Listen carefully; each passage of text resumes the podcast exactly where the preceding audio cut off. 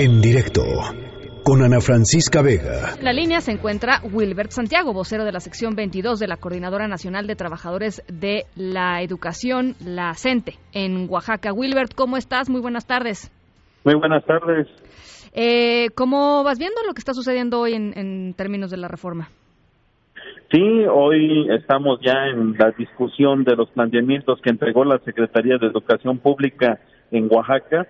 Estamos observando que hay compromisos de parte de los diputados con la OCDE de mantener el esquema de la reforma peñista.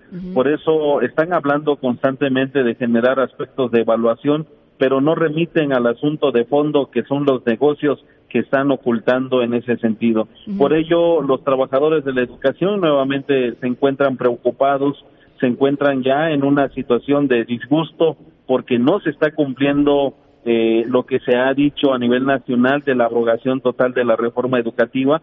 Vemos que hay una alianza de Morena con las demás facciones parlamentarias para llevar a cabo eh, de manera unilateral esta determinación de aprobar ya el proyecto de decreto que es.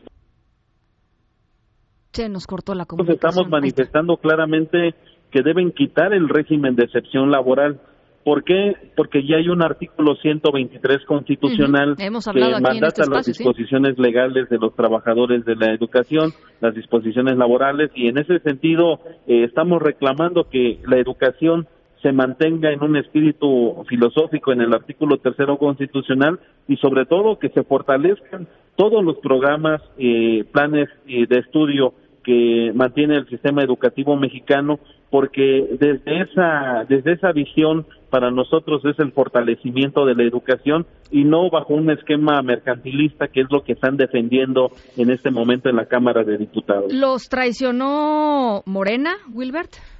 Bueno, nosotros siempre hemos luchado por nuestros derechos, no hemos tenido confianza en nadie, solamente estamos demostrando que no han cumplido con las promesas que generaron a nivel nacional.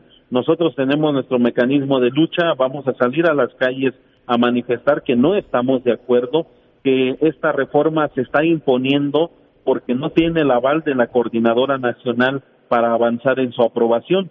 Por eso ayer sorprendió a todos los trabajadores de la educación el hecho de la declaratoria de publicidad y generaran en la noche prisa para que hoy se estuviera discutiendo y aprobando esta reforma educativa, que claro está, no la han leído todos los diputados. Vamos a volver al esquema que ocurrió eh, en el sexenio pasado, en el 2013, cuando se daba se daban elogios de la reforma peñista y a la fecha no hemos tenido ningún ningún alcance en educación. ¿Van a, ¿Van a hacer bloqueos otra vez, Wilbert? ¿Van a bloquear, por ejemplo, no sé? Eh, bueno, ya tenemos un quinto Congreso Nacional Extraordinario que definió un paro escalonado de labores en este momento estamos discutiendo qué hacer en este momento como sección 22.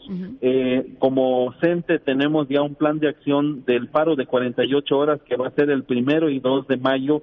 Esto porque la reforma educativa, el articulado también va a contener leyes secundarias y necesitamos que se dé la abrogación de la reforma peñista, pero no en este esquema que están mencionando. Además, en esa parte el planteamiento que entregó la Secretaría de Educación Pública, el asesor jurídico y Mario Delgado es que se estén construyendo leyes secundarias conjuntamente con la coordinadora y demás actores políticos dentro de la educación. Sin embargo, para nosotros queda claro que están dando prioridad a situaciones de la OCDE, a situaciones y mandatos empresariales, porque mm, ¿cuál es la negativa? No entendemos la negativa que están generando para no aprobar una verdadera reforma educativa.